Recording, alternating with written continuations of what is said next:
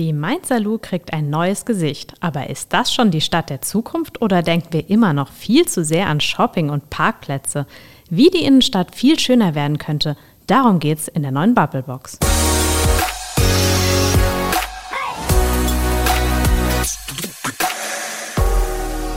Frederik. Maike. Sag mal, wenn du einen schönen Laden in der Innenstadt aufmachen wollen würdest, was wäre es für einer? das ist eine schwierige Frage. Also erstmal ist es ja so, in der Mainzer Innenstadt gäbe es gerade genug Platz, um, ja, genau, deshalb frage ich ja. Also. um neue Läden aufzumachen. Ich bin leider überhaupt kein Geschäftsmann. Ich fände aber wenn wir hier bei uns im Business bleiben, ich fände einen mhm. Zeitungsladen cool, der Zeitungen aus aller Welt verkauft. Ich, ich weiß nicht, ob das, ob das, ein zukunftsträchtiges Business ist. Hm, aber ich, ich, weiß ja auch nicht, wenn jeder ein Smartphone dabei hat, wo er sich die Zeitungen aus aller Welt angucken kann. Ja, aber man hat wieder was Haptisches, was zum Anfassen. Okay. Wahrscheinlich kommen jeden Tag also die drei gleichen oldschool. Leute vorbei, die, die immer drei gleichen Zeitungen kaufen. Was wäre es bei dir für ein Laden? Mm, okay, muss ich auch mal überlegen. Ich glaube, irgendwas mit Tieren. Was mit Tieren? Ja, genau. Vielleicht kann man irgendwie ganz tolles Zubehör für Tiere kaufen oder sowas und kriegt dann auch noch ganz tolle Tipps, wie man Tiere schützen kann und kann sich Bücher über Tiere kaufen. Genau, ich mache einen Tierladen. Mhm. Klingt gut. Sind auf jeden Fall beides Läden, die es so in der Mainzer Innenstadt gerade noch nicht gibt, glaube ich. Ja, vielleicht sollte es sie geben. Also wie gesagt, gerade ist wirklich genug Platz da und klar, wenn man erstmal so durch die Innenstadt läuft, fühlt sich das irgendwie traurig an, wenn da dieses Geschäft leer ist, das ist zu und aber irgendwie kann man sich das ja auch irgendwie positiv denken und sagen, hey, jetzt ist Platz für was Neues. Was machen wir denn jetzt mit der oh Innenstadt? Ja, oh ja, es wird viel Neues passieren in Mainz. Also erstmal Mainz ist gerade mit Geld überflutet worden von BioNTech. Das heißt, es ist Geld da, Eben. um Neues zu machen. Und es ist ja auch schon vieles auf dem Wege. Wir werden heute in der Bubblebox so ein bisschen generell über die Zukunft der Innenstädte reden. Das machen wir nicht zum ersten Mal.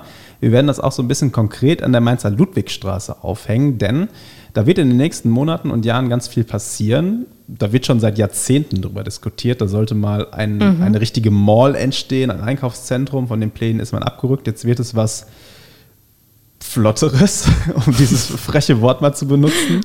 Wow, das klingt jetzt ja schon richtig cool. Naja, aber wenn man sich so die Pläne anschaut, da können wir gleich noch ein bisschen drüber quatschen, mhm. wird das schon ganz cool. Das werden Einzelhandelsflächen okay. und nicht nur die großen Ketten. Da kann man Partys auf dem Dach feiern, da kann man was trinken gehen, da ist Platz wow. für Kultur, also alles, was man sich eigentlich so wünschen kann. Okay. Heutzutage. Das machen wir heute in der Bubblebox und das machen wir vor allen Dingen nicht alleine, Maike, sondern wir haben uns einen Gast eingeladen und zwar Felix Nowak ist bei uns. Der ist Dozent an der Hochschule Mainz und das seit 2017 und dazu noch seit 18 Jahren einer der Geschäftsführer der BB22 Architekten und Stadtplaner aus Frankfurt.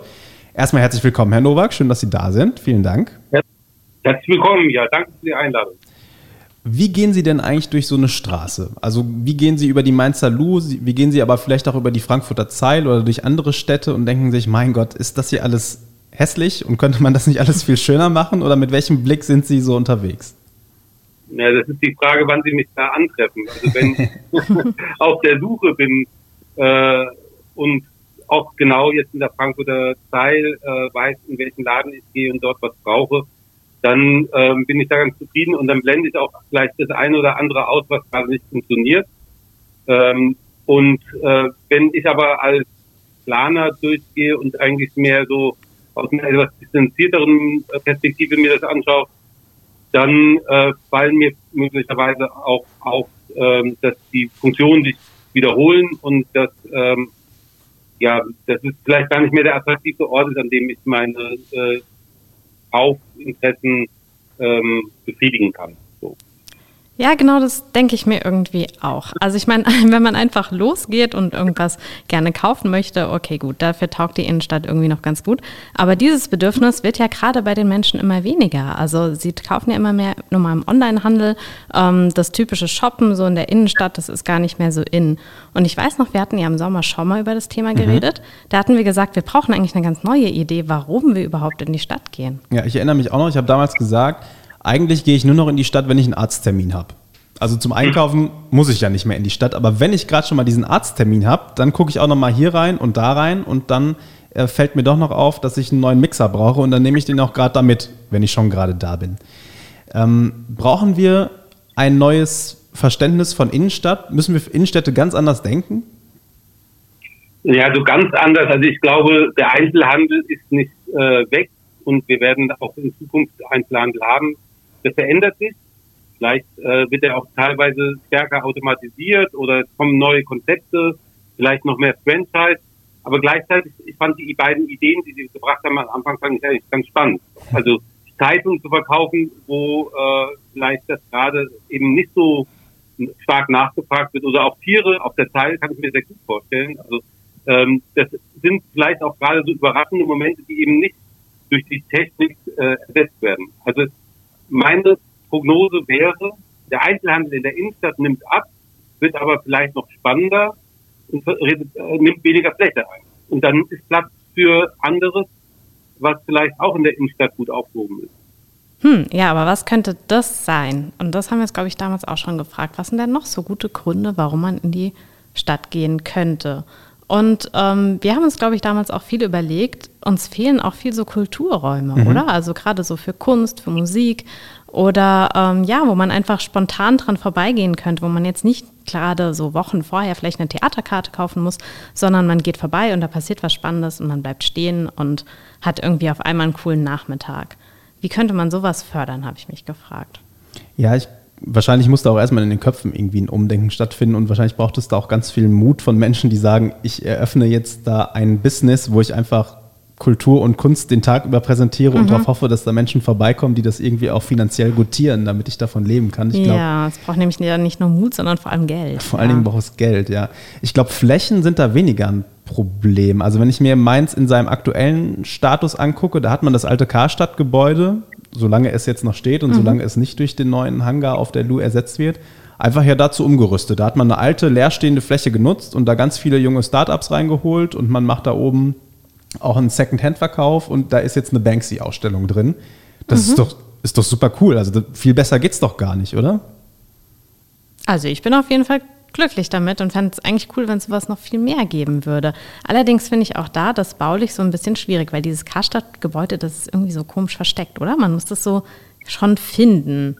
Also ich finde, das ist durch diese Innenhöfe an der Lu, also es ist irgendwie so ein bisschen, es ist ein, Spie es, wissen, es ist ne? ein Spiegelbild seiner, seiner, seiner, Nachkriegszeit und es wird ja zum Glück besser.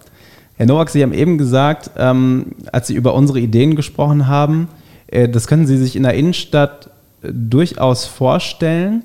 Ähm, die Flächen dafür wären ja auf jeden Fall da mit so genug Leerständen. Das haben wir am Anfang auch gesagt. Aber ähm, müssen wir eigentlich, wenn wir jetzt wirklich mal über Architektonik und Architektur sprechen, ähm, nicht auch räumlich ganz anders in Städten vorgehen? Also brauchen wir diese ganz kleinen Läden eigentlich noch, wo Maike dann äh, Tierzubehör verkauft und ich, ich Zeitung oder müssen Räume in Städten auch anders entstehen, als sie das gerade der Fall sind? Naja, ich glaube, was die Raumgröße betrifft, da kann ich mir alles beides vorstellen. Das heißt, also große Räume werden genauso gefragt äh, wie kleine Räume.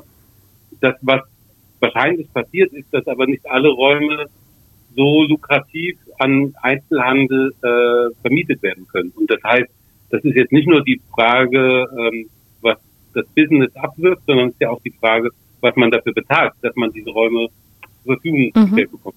Das ist ein Prozess, ich denke mal, das wird einen Moment dauern, bis sich die äh, Eigentümer, bis sich der Immobilienmarkt daran gewöhnt hat, dass da vielleicht nur noch punktuell diese Einkaufsnutzung äh, ähm, gut funktioniert.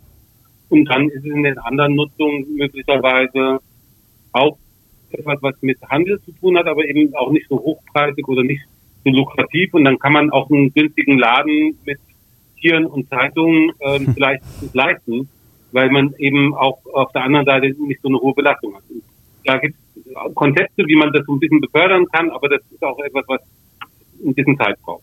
Mhm. Sehen Sie denn auch die Chance für Kultur in Städten?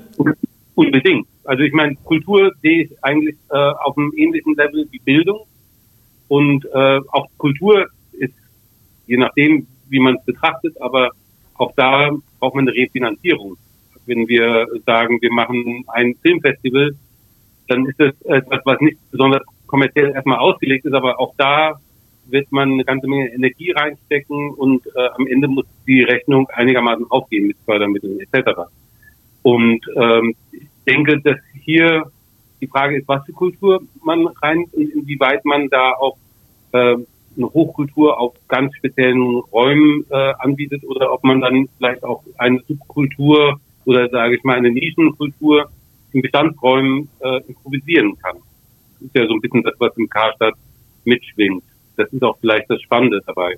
Ja, aber müsste man dafür nicht irgendwie die Innenstädte so ein bisschen umbauen? Weil ähm, irgendwie kann ich mir das mit dem alten Konzept, so wie die Lu jetzt aussieht, noch gar nicht so gut vorstellen, oder? Also, weil mit diesen verwinkelten Innenhöfen irgendwie und äh, der großen Straße in der Mitte, wie passt das zusammen? Oder muss man da wirklich, wirklich ran und das komplett verändern?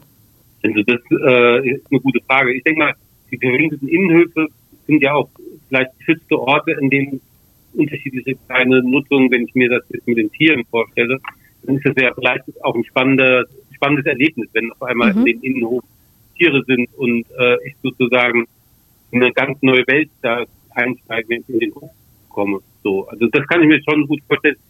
Aber natürlich ist diese Einzelhandelsnutzung, die Schaufenster produziert und die ähm, gespielt werden will, das ist ähm, auch etwas, was nicht immer ein Selbstläufer ist. Also da war traditionell schon immer die Stadt oder Städte dabei, die Innenstädte zu unterstützen, damit man dieses Leben auch ermöglicht. Und da könnte ich mir vorstellen, dass es auf beiden Seiten, also auf der Gebäudeseite, die Fassaden, die Erdgeschosszonen, wenn da sich etwas ändert, Nutzungen reinkommen, die attraktiv sind, die Lust machen, die etwas, ähm, die, die auch ähm, Aktivitäten, neue Aktivitäten, Sport oder Bildung oder Kultur mhm. eben in die Innenstadt reinbringen, aber auch der Straßenraum. Also das war ja eben auch schon angedeutet. Der Straßenraum kriegt dann auf einmal auch eine Aufenthaltsqualität. Vielleicht will man sich dann auch mal hinsetzen oder Dinge machen, die man bisher in der Innenstadt noch nicht gemacht hat. Ja, die genauen Pläne äh, für die Lu, die packen wir auf jeden Fall mal äh, unter dieser Folge in die, in die Show Notes. Da mhm. könnt ihr mal draufklicken und mal nachlesen, denn genau das, was Sie gerade angesprochen haben, Herr Nowak, das ist da durchaus geplant. Ein sehr offenes Konzept, Hangartore, die aufgeschoben werden können. Da kann ich reingehen, eben in ein, naja, es fühlt sich vielleicht gar nicht mehr wie ein Gebäude an, sondern es ist mhm. eigentlich so ein so ein Wohlfühlort mitten in der Stadt, wo ich mich einerseits gerne aufhalte und ganz nebenbei dann auch noch einkaufen kann und abends kann ich da was trinken. Ich, also mir gefällt die Mischung unfassbar gut und das ist einfach sehr, sehr zeitgemäß und neu gedacht. Das äh, gefällt mir sehr und ich glaube, das könnt ihr euch am besten mal durchlesen, ihr, die da draußen gerade zuhört. Mhm. Ähm, das ist nämlich besser vorstellbar, wenn man es liest, als wenn wir es hier erklären. Ich fand noch einen Punkt gerade ganz spannend von Ihnen, Herr Nowak. Ähm, ich will mich ja in so einer Stadt auch gerne aufhalten. Ich habe gelesen, eigentlich müssen wir bei der Stadtplanung nur zwei Dinge beachten, Plätze und Straßen. Und wir brauchen eigentlich gar keine Riesenplätze, sondern wir brauchen nur kleine Plätze, Plätze, die wir noch überschauen können. Ist da was dran? Will ich einfach nur einen kleinen Platz haben, wo ich mich vielleicht auch, auch sicher fühle und wo ich mich gerne aufhalte? Also das möchte man auf jeden Fall, also das Thema Sicherheit spielt eine große Rolle, gerade wenn es um öffentliche Räume geht. Wir merken das beim Thema Mobilität, zum Beispiel Akzeptanz von ähm, vom ÖPNV, vom öffentlichen Personennahverkehr, von der Bahn hängt ganz äh, stark davon ab, ob wir uns sicher fühlen. Bei den bei Einkaufslagen, da könnte ich mir aber unterschiedliches vorstellen. Da kann ich mir den kleinen kuscheligen Platz vorstellen, aber ich kann mir auch eine großzügige Fläche vorstellen, wenn da etwas Attraktives passiert. Wenn ich dort vielleicht auch einfach einen Ort habe, an dem ich in die Weite schauen kann und äh, in der Sonne sitze und möglicherweise auch noch ein Getränk zu mir nehmen kann. Also ich denke mal, da gibt es jetzt nicht dieses eine Setting, dass man nur so einen speziellen Raum hat, sondern vielleicht ist gerade die Unterschiedlichkeit äh, da besonders spannend und ähm, natürlich auch, dass es für Fußgänger und möglicherweise auch noch für Radfahrer, also eher für die langsamen, äh, dass das ein Ort ist, an dem die besonders gut sich aufhalten kann.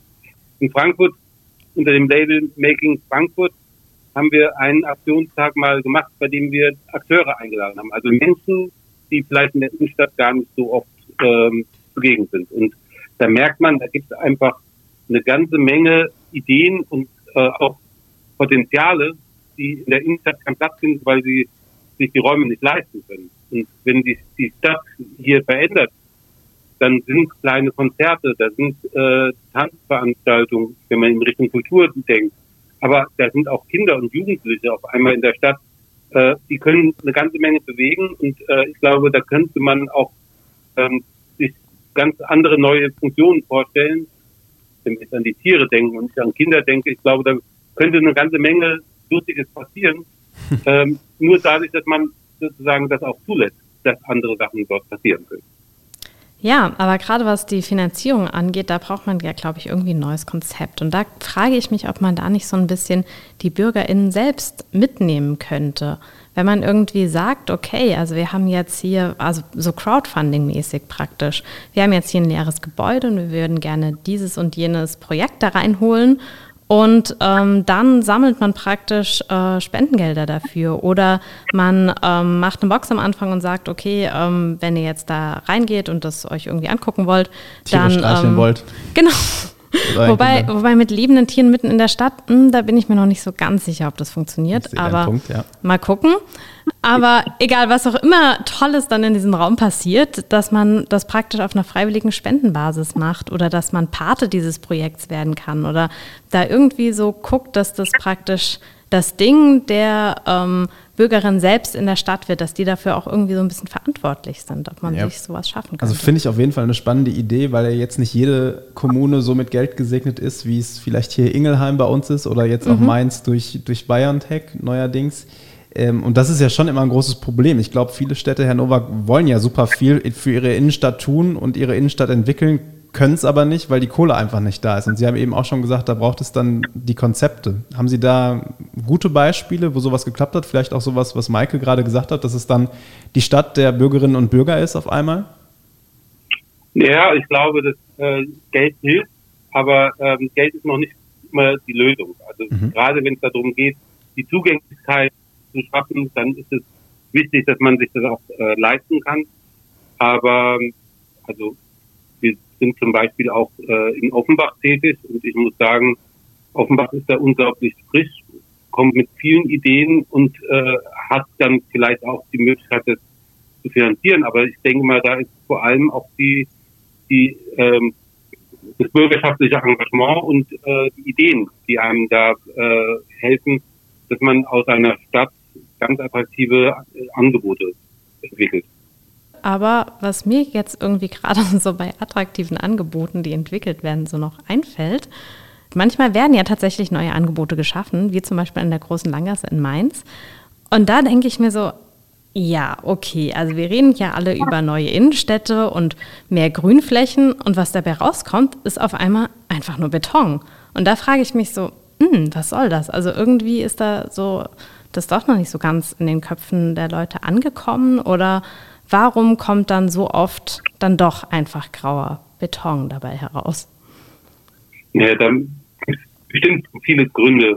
Also ich sage mal, manchmal sind es technische Gründe, dass man einen Untergrund äh, eine U-Bahn hat oder eine Tiefgarage oder äh, anderes. Also das ist, es ist aber auch, dass feste Oberflächen, ja, sage ich mal, einfacher urbaner genutzt werden. Also das ist vielleicht, wenn je nachdem, was dann äh, geplant ist, ist, ist ein fester Platz, in dem man kreuz und quer laufen kann, in dem äh, auch mal ähm, was gespielt werden kann. Oder das ist manchmal auch ein Vorteil. Die Entsiegelung ist äh, aber auch jetzt, was ich so mitbekomme bei ganz vielen Städten, ist äh, großes Anliegen und das wird vorangetrieben und ist manchmal sogar eben auch aufwendiger als das Versiegeln. Also mhm. gerade in den Innenstädten ist es eben auch sehr schwierig, dann den Unterboden so zu schaffen, dass man sagt, da hat man jetzt mal äh, eine Wiese oder äh, eine, Fläche, eine Fläche wieder entsiegelt. Mhm. Das kann ich jetzt da äh, natürlich nicht sagen, was da der Hintergrund ist. Für mich ist das ein guter Zeitpunkt, um mal ein kurzes Break zu machen und gleich mal drauf zu schauen, was die Menschen im Netz eigentlich so diskutiert haben, wenn es um die Mainzer Innenstadt geht und um die Neugestaltung der Ludwigstraße. Denn dann werden wir ganz schnell auch wieder über versiegelte Flächen sprechen und wofür man sie vielleicht noch so braucht in Städten. Und darüber reden wir gleich. In der Bubblebox reden wir heute über die Innenstädte der Zukunft, über die Mainzer Innenstadt der Zukunft, über die Ludwigstraße der Zukunft. Und es ist spannend, Maike, immer wenn man sich dann mal die Kommentare zu diesem Thema anguckt mhm. auf unseren Facebook-Kanälen, dann kommt immer ein Kommentar auf jeden Fall und der lautet: Wir brauchen unbedingt mehr Bäume in der Stadt. Ja, ganz genau. Nein? Weil Bäume ja auch prinzipiell gut sind, um ein Auto dann neben abzustellen. Mhm. Nein, der Kommentar okay. ist immer, wir brauchen unbedingt mehr Parkplätze in den Innenstädten oder aber oh. wahlweise ähm, baut doch weiter so, dann kommen die Leute gar nicht mehr in die Stadt oder noch weniger in die Stadt, weil sie mit dem Auto gar nicht mehr reinkommen und den ÖPNV kann keiner bezahlen. Ja, genau, das wollte ich gerade sagen. Man kann ja auch einfach anders in die Stadt kommen. Also es muss ja nicht immer das Auto sein. Ja, und, und schleppst du die ganzen Taschen in der Straßenbahn. Ja, gut. Der, der dann bis hier auf so kleine Rollköfferchen oder so. Hm? Rollköfferchen. ja, da, da passt ja nichts rein. so Rentnerinnen mit. so Trolleys. Genau. Aber, Nein, aber, aber ich meine, dieser Anspruch, man, man braucht unbedingt für ein Auto Platz in der Stadt. Der ist eigentlich, wenn man mal drüber nachdenkt, ziemlich krass. Also ich weiß nicht, ich habe da eine Stadt, eine Fläche, mit der könnte ich alles Mögliche machen. Und dann meine ich aber, dass ich unbedingt ein Recht darauf habe, viele Quadratmeter dazu belegen, dass ich da meine Karre abstelle. Also wenn mal wirklich drüber nachdenkt, ist das eigentlich absurd. Ja, und meistens sind diese Quadratmeter halt leer, weil da ja halt dann doch kein Auto draufsteht und nachts ja, genau. könnte dann ein Baum wachsen tatsächlich. Eben. Ja. Oder ein schönes Kinderkarussell. Ähm, was auch immer, aber ähm, also ich meine, das muss sich wirklich auf jeden Fall ändern. Also die Autos müssen irgendwie raus aus der Stadt, weil das kann irgendwie nicht sein. Das ist laut, das ist gefährlich, es ist super nervig, es ist für die AutofahrerInnen eigentlich auch überhaupt nicht schön, weil man steht ja meistens irgendwie im Stau, ärgert sich über Radfahrer und irgendwelche Fußgänger, die dazwischen laufen. Also es ist eigentlich ja per se nicht cool. Aber Herr Nowak Maika hat es eben so gesagt, wir müssen die Autos aus der Stadt kriegen. Ist das so? Ja, das wird passieren, auch wenn es einige gibt, die sich da äh, gegen sträuben und die das nicht so sehen. Äh, da gibt es eine Konkurrenz. Äh, am Anfang, sag mal so 50er, 60er Jahre, da war das Auto noch was sehr Besonderes. Und dann haben die Städte auch die autogerechte Stadt postuliert und das war damals was ganz Innovatives und Tolles. Und da sind auch hier und da mal Gebäude ähm, zum Opfer gefallen. Dann hat man eine große Schneide, eine schöne Straße gemacht. Mhm. Und das hat am Anfang möglicherweise auch funktioniert, weil es weniger Fahrzeuge gab und diese äh, PKWs haben ja dann auch das Umland erschlossen und eigentlich den Radius der Stadt auch erweitert. Und jetzt ist es halt so, dass die Autos ähm, günstiger geworden sind und größer geworden sind und äh, mehr Leute gibt, die ähm, die Autos nutzen. Das heißt, es gibt eine Flächenkonkurrenz zwischen den immer mehr zunehmenden Autos. Ähm, gleichzeitig gibt es aber andere Mobilitätsformen, die besser in die Stadt passen, weil sie ähm, pro Kopf ähm, ja mehr äh, weniger Platz einnehmen. Also in der Verkehrsplanung redet man dann gerne auch von Gefäßen. Und ein Gefäß äh, wie so ein normales Auto, in dem 1,5 Personen drin sitzen, das ist relativ uneffizient gegenüber einer Straßenbahn, in mhm. der dann eben sehr viel mehr Menschen auf einem kleinen Raum sind. Und diesen Raum, den vielleicht äh, sinnvoll zu nutzen, das ist das, was eigentlich jetzt Städte gerade angeht. Ja, und die Zeiten, in denen ich wirklich mit der dicken Karre in die Stadt musste, weil ich nur in der Stadt was kriege, die sind ja auch vorbei. Mhm. Ich meine, es gibt ja auch inzwischen Innenstadtkonzepte, die ents entsprechend vorsehen, dass die, die großen Läden, wo ich meine Möbel kaufe, die stehen ja sowieso auf der, auf der grünen Wiese ja, genau. draußen vor der Stadt. Mhm. Und da muss ich und da kann ich ja auch mit dem Auto hin. Und ja, es passt vielleicht doch alles in den Trolley. Ja, vielleicht passt doch das, was ich in der Stadt kaufe, alles in meinen Trolley. Und ehrlicherweise, wenn ich mal so über mich selbst nachdenke, wie oft ich in den letzten Jahren mit dem Auto in der Stadt war, in den letzten fünf Jahren kann ich das, glaube ich, an einer Hand abzählen. Und wie oft, wie oft dann mein Auto äh, voll war, wahrscheinlich nullmal, weil eigentlich war es nur Bequemlichkeit oder ich war eh gerade mit dem Auto unterwegs und bin dann halt eben noch mit dem Auto mal kurz in die Tiefgarage gefahren.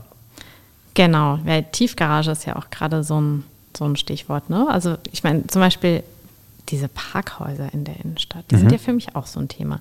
Also ich meine, die nehmen ja auch unglaublich viel Platz weg, aber noch schlimmer daran finde ich, ich meine, gerade wenn Sie sagen, ja, man hat mal eine autogerechte Stadt mit wenigen Autos geplant, ist mir gerade so nicht aufgegangen, aha, deswegen sind die eigentlich auch alle viel zu klein. Weil ich finde wirklich, das größte Problem ist, dass diese Parkhäuser mitten in der Stadt stehen für die vielen Autos eigentlich viel zu wenige sind und dadurch entsteht dann erst recht so ein Verkehrschaos. Die Leute fahren hin, wollen da irgendwie rein, kommen aber vielleicht nicht rein und fahren wieder raus und, und schon wird das Ganze irgendwie total ätzend.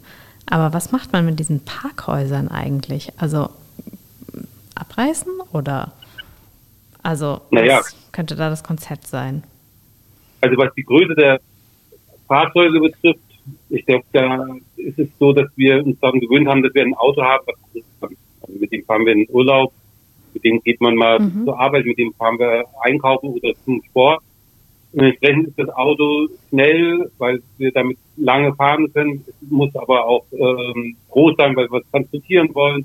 Und äh, diese ganzen Dinge alle in einem äh, Fahrzeug zu integrieren, ähm, das führt dann eben auch zu ja, schwierigen Situationen, eben zum Beispiel in der Tiefgarage.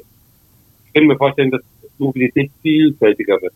Wir haben ein Auto, bei dem kein Dach ist, ein Cabrio, bei dem Spaß macht, rauszufahren, aber wir haben genauso vielleicht das Elektromobil, was ganz klein ist, äh, bei dem man in das alte Parkhaus äh, drei Fahrzeuge reinbekommt. Oder wir lassen, äh, nehmen das Fahrrad, den E-Roller, von dem wir gesprochen haben. Und was die, den Trolley betrifft, also ich bin öfters in Barcelona und wenn ich da für mehr als 50 Euro einkaufe, dann ist das auch völlig in Ordnung, dass man mir das nach Hause bringt. Also warum muss ich das denn überhaupt zum Parkhaus äh, schleppen? Das ist doch mittlerweile ohnehin der Standard. Also der Grund, in die Stadt zu fahren, ist doch vielleicht eher, dass man die Stadt genießen will und dabei eben auch nochmal das Angebot für den Einzelhandel genießen möchte. Ähm, aber eben, man müsste den Fernseher vielleicht doch gar nicht durch die Fußgängerzone tragen zu dem Parkhaus, was dann auch 100 Meter entfernt ist oder sogar noch mehr. Das finde ich einen schönen Satz, oh, um nochmal eine kurze Pause zu machen. Okay. Eigentlich will man die Stadt auch nur genießen und den Fernseher, den kann man sich ja auch nach Hause liefern lassen mhm. und den trotzdem in der Stadt kaufen und hat damit was ja, für die Innenstadt getan. Wäre irgendwie cool, wenn es so funktionieren würde. Fände ich auch nett. Ob das wirklich so funktionieren kann, wo das vielleicht schon so funktioniert und wie Städte in Zukunft einfach generell funktionieren, darüber reden wir jetzt gleich. Felix Nowak ist heute zu Gast bei uns in der Bubblebox, Architekt und Stadtplaner aus Frankfurt. Und wir haben gerade über Verkehr in der Stadt gesprochen und dass wir den vielleicht künftig gar nicht mehr in den Städten brauchen, weil wir, oder weil Maike, weil du deinen Trolley hast, um alles genau. nach Hause hinter dir herzuziehen. Herr Nowak, wo ist das denn vielleicht schon der Fall? Gibt es Städte, die gesagt haben, pff, Verkehr in der Stadt brauchen wir nicht? Also genießt doch lieber die Innenstadt, so wie Sie es gesagt haben? Ja, das gibt es auf jeden Fall. Und ich würde sagen, wenn man so sich anschaut, wo das zum ersten Mal wieder entdeckt wurde, dann ist das Italien. Äh, die Straßenverhältnisse sind oft sehr klein. Das heißt, das Auto in den italienischen Städten hat einfach noch sehr viel früher zu riesigen Problemen geführt. Und dann gab es eine Welle in den 90er Jahren, dass man die Innenstädte autofrei gestaltet. Mhm. Und auf einmal bewegt man sich dann zu Fuß wieder in der Stadt oder fährt mit dem Fahrrad rein. Mit dem Moped geht es auch noch. Und äh, dadurch ist es auch möglich, gerade wenn wir über die Aufenthaltsqualität reden, und äh, das sind ja dann auch in Italien ganz viele Touristen, die dann noch gerne kommen und die die Stadt auch eben als solches genießen wollen und sich da hinsetzen wollen. Das funktioniert viel besser ohne Autos. Also das heißt, die italienischen Städte haben in den 90er Jahren da einen, einen Riesenschritt gemacht. Ja, den sollten wir vielleicht irgendwie auch noch machen. Aber ähm, ja, wie, mich interessiert da, hat das irgendwie bei den ItalienerInnen zu Protest geführt, so wie hier, wo gefühlt alle ausrasten, wenn man sagt, wir machen jetzt mal fünf Parkplätze weg? Ja, ich glaube, Verkehr ist immer ein Aufregerthema. Also das äh, ist in Italien auch so. Auf Italien äh, gibt schöne Autos und äh, wird gerne Autos gefahren, aber man hat, äh, glaube ich, auch das Verständnis für die schönen Städte. Und äh, das funktioniert meiner Meinung nach wunderbar. Und das ist ja auch immer erstmal nur in dem Moment der Veränderung, so dass dann die Aufregung, oder mhm. wenn man darüber redet, dass sich was ändern könnte. Da hatten wir auch eine sehr schöne Diskussion einmal direkt am Bahnhof in der Frankfurter Innenstadt. Also ich kenne wenig Orte, die besser erschlossen sind als die, das Frankfurter Bahnhofsviertel. Und da kam mhm. auch das Thema Parkplätze. Und auch da war die Aufregung groß. Man könnte ja den einen oder anderen Parkplatz wegnehmen. Also ich glaube, dass es hier auch darum geht, dass wir das uns neu erlernen, wie wir uns bewegen. Und dass wir eben auch, ja, lernen, uns vielleicht anders zu organisieren. Wir hatten vorhin von dem Fernseher, wenn man gar nicht den Anspruch hat, dass man den selber tragen möchte, dann äh, bewegt man sich vielleicht auch ganz anders in die Innenstadt hinein. Auch mit der Idee, ein großes Objekt zu kaufen. Ja, ich glaube, der Mensch ist halt auch einfach ein Gewohnheitstier. Am, am, ja, am Ende gewöhnt man sich ja sowieso an alles. Und was Sie gerade gesagt haben, man bewegt sich anders in die Stadt hinein. Ich habe es ja eben gesagt, mein Auto vielleicht fünfmal in den letzten fünf Jahren.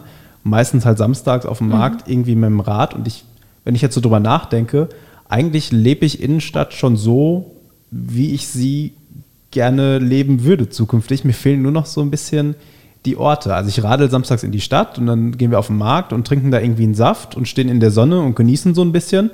Haben jetzt aber nicht den großen Bedarf, irgendwas einzukaufen, sondern dann kaufen wir halt noch Brötchen und dann geht es wieder nach Hause. Und man hat einfach so ein bisschen Quality Time in der Stadt mhm. verbracht. Es fehlen halt wirklich nur so ein bisschen die Orte, die Grünflächen, so diese Bänke, ja, ne? auf denen man auch gerne sitzt. Das fehlt mir einfach. Genau, so wir hatten es ja auch vorhin mit den Plätzen, sowohl kleine Plätze als auch große Plätze können da irgendwie gute Aufenthaltsmöglichkeiten sein, aber ich habe da irgendwie bei den großen Plätzen direkt an den Rathausplatz gedacht und dachte mir so, hm, nee, da laufe ich eigentlich nur drüber. Genauso wie ich auf diesen kleinen Hinterhofplätzen von der Lu eigentlich dran vorbeilaufe. Und ähm, ich glaube, die, müß, die müssen einfach ganz anders gestaltet werden, oder? Also, dass man da irgendwie sich so denkt, so, okay, gut, da möchte ich jetzt gerne Halt machen oder da möchte ich mich gerne in die Sonne setzen. Da fehlt irgendwie was, glaube ich.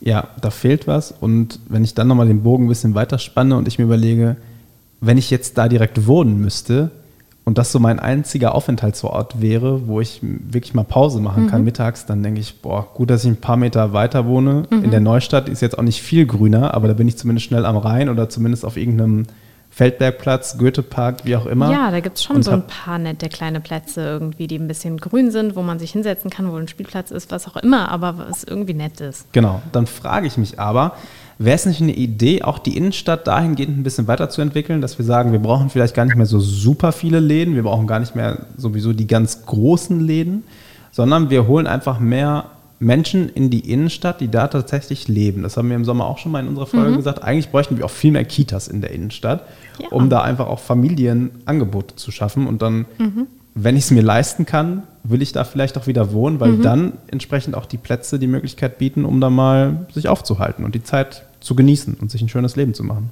Ja, klar, das fände ich auf jeden Fall cool. Kann sich halt im Moment niemand leisten. Und eine Kita in der Innenstadt, hm, naja, ich glaube, das kann sich auch im Moment die Stadt so nicht leisten. Mhm. Aber an sich fand ich das, finde ich das auf jeden Fall eine coole Idee, dass einfach, ja, dass eigentlich die Menschen an erster Stelle stehen sollten, die da irgendwie in der Innenstadt den Raum einnehmen und nicht eigentlich die Läden oder die Autos. Ist das realistisch, Herr Nowak? Dass wir bei den Innenstädten wegkommen, Innenstädten wegkommen von Einkaufsinnenstädten hin zu Lebensinnenstädten? Also ich würde sagen, das ist auf jeden Fall ein Trend, den man überall auch sehen kann. Es gibt ja Städte, da sind in den oberen Geschossen Lampen, die simulieren, als ob da jemand wohnt. Aber tatsächlich fehlt das Treppenhaus, weil mhm. man jeden Quadratmeter im Erdgeschoss für Einzelhandel nutzen wollte und das mhm. Treppenhaus zurückgebaut Wahnsinn. Witzig, okay, krass.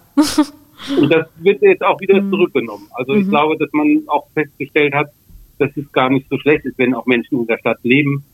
Da gibt es aber auch Konflikte. Also man muss es äh, klar sehen, wenn man jetzt sich mal die Teile nimmt, worüber wir vorhin gesprochen haben, und man wohnt da, ähm, dann gibt es auf der Teil möglicherweise auch mal Ansiedlungsverkehre oder bestimmte Nutzungen, die lauter sind und mhm. das könnte sich stören. Also man, man muss das eben auch sich überlegen, wo funktioniert das äh, Wohnen gut und wo braucht die Stadt aber auch vielleicht ihren Raum, in dem sie mal äh, laut sein kann oder etwas anderes machen kann. Ähm, da haben wir ja in Frankfurt jetzt auch beim Römer immer wieder die Diskussion, Veranstaltungen dort zu haben, wo Menschen wohnen und dann kann eine Person ein städtisches Fest äh, dann auch ähm, ja schwerer beschweren. Das ist für mich aber so ein Punkt, wo ich sage, da fehlt mir ein bisschen das Verständnis. Ja, wenn, wenn die Innenstadt wohnt, in der Innenstadt wohnt und sich ja. bewusst dafür entscheidet, in die Innenstadt zu ziehen, der sollte auch bitte ein bisschen ja. Lärm aushalten können. Ja, das denke ich mir auch immer. Also ich meine, diese Leute, die sich dann irgendwie mit den Lärm am Weihnachtsmarkt oder sowas beschweren oder noch besser den Lärm an Fastnacht, also bitte, das ist ein paar Tage im Jahr. Also man wird es irgendwie überleben. Wer sich in Mainz über Fastnacht beschwert, der fliegt sowieso raus. Sowieso, das stimmt. Der kann da eigentlich auch gar nicht leben. Ja, ist auch wieder wahr. Beim Verkehrslärm, da beschwert man sich dann eigentlich nicht. Also wenn dann mhm. äh, ein lautes Motorrad äh, vor der Straße die kann man nicht so gut fassen. Äh, ein Verantwortlicher beim Weihnachtsmarkt, den kann man äh, identifizieren oder kann man auch sagen, es gibt ein Recht auf Ruhe und wie auch immer, aber wenn der Motorradfahrer durch ist, dann ist er weg und äh, mhm. dann lässt sich dann nichts mehr machen. Und ich glaube, es geht eben auch darum, diese Qualitäten neu zu entdecken und weil ich eben gerade immer auch von der Straße gesprochen habe, da gibt es äh, auch Straßen, die sich unglaublich toll entwickelt haben, einfach nur, dass man den Verkehr rausgenommen hat in der Innenstadt. Die sind ja, das sind die Orte, die sind historisch aufgeladen. Da, da haben wir die alten Gebäude, da haben wir die alten Straßenräume, da haben wir alte äh, Wahrheiten und äh, das brauchen wir auch ab und zu mal. Und äh, da die Möglichkeit zu geben, auch mal mit dem Fahrrad entlang zu fahren und äh, einfach nur das zu genießen, dass man sagt, oh, das ist ja eigentlich eine ganz schöne Stadt, in der ich wohne, dann kann man auch ähm, vielleicht ein paar Minuten weiter außerhalb wohnen, aber man hat eben die Möglichkeit, die Innenstadt auch für sich zu entdecken und zu nutzen. Zum Abschluss würde mich noch interessieren, zwei Fragen. Wie lange brauchen wir, bis es in Anführungszeichen die Innenstadt der Zukunft gibt? Wie viele Jahre sind wir davon entfernt? Und was sind ähm, drei große Hürden in Ihren Augen, die wir auf dem Weg noch beseitigen müssen? Die Frage, also wie lange wir brauchen, äh, das ist, äh, wird kein Ende geben. Also mhm. die letzten 20 Jahre wurden Innenstädte immer wieder subventioniert, umgebaut, angepasst. Und das ist immer eine Momentaufnahme, in der man dann sieht, jetzt können wir das eine gebrauchen oder das andere. Ähm, ich denke mal, dass diese Transformation von den Nutzungen, da äh, wird bestimmt eine Generation brauchen, bis wir da sagen, dass sich da neue Nutzungen angesiedelt haben, die vielleicht auch weniger Rendite abwerfen. Das äh, geht vielleicht nicht ganz so schnell. Was sind die Sachen, die wir brauchen? Also ich denke mal, dass wir diese Mobilitätsfrage auf jeden Fall lernen müssen. Wie kommen wir in die Innenstadt rein und äh, wie kriegen wir das hin, dass es Spaß macht, durch die Innenstadt hindurch zu fahren, äh, ohne aber ähm, das dicke Auto zu benötigen. Also Cruisen ist ja auch eine, eine Kulturform, die sich entwickelt hat äh, und die findet man immer wieder, aber die ist eben, die passt nicht zu dem Raum, äh, wenn das eben alle machen wollen. Und äh, das heißt, wir werden ähm, da neue Mobilitätsformen finden, die vielleicht auch Spaß machen, wo wir sagen, das ist genau das, äh, die Art und Weise, wie ich mich in der Stadt bewegen möchte. Ähm, und wir brauchen andere Nutzungen und äh, die sind meiner Meinung nach dann vielleicht auch nicht nur kommerziell. Also das, was wir ganz am Anfang gesagt haben, dass da Kultur und Bildung und Sport und Kinder, diese ganzen Nutzergruppen, dass die selbstverständlich wohnen, dass das einfach selbstverständlich der Innenstadt äh, zu entdecken ist und dass ein Quartier wird, das seine Besonderheit hat, aber eben auch ein bisschen ähnlicher wird zu den anderen Quartieren. Würde ich vorschlagen, treffen wir uns in 30, 40 Jahren einfach nochmal und, mhm. guck, und gucken mal, ob es geklappt hat. Genau. sprechen dann nochmal drüber. Klingt gut. Für heute war das das aber mit der Bubblebox. Mhm. Wir sagen erstmal vielen Dank an Felix genau, Nowak, dass Sie sich Dank. die Zeit genommen haben. Sehr gerne. Danke. Und wir sagen vielen Dank an euch da draußen fürs Zuhören. Schaut ja. auf jeden Fall unter dieser Folge mal in die Links. Da gibt es allerlei Nützliches rund um die Mainzer Innenstadt. Was sich da so tut, könnt ihr alles nochmal en Detail nachlesen. Abonniert uns gerne auf der Podcast-Plattform eures Vertrauens und dann hören wir uns beim nächsten Mal wieder in der Bubblebox. Genau, bis, bis dahin. dahin. Tschüss. Tschüss. Das war die heutige Ausgabe der Bubblebox. Maike Hickmann und Frederik Voss diskutieren, streiten und lachen über Themen zwischen Mainz, Bingen, Bad Kreuznach, Alzey, Worms und Oppenheim. Und sie liefern die besten Argumente für den nächsten Stammtischbesuch. Ihr wollt noch mehr spannende Geschichten, Reportagen und News aus eurer Region? Dann probiert doch einfach mal unser Plus-Angebot aus. Einfach reinklicken unter vrm-abo.de slash podcast. Ein Angebot der VRM.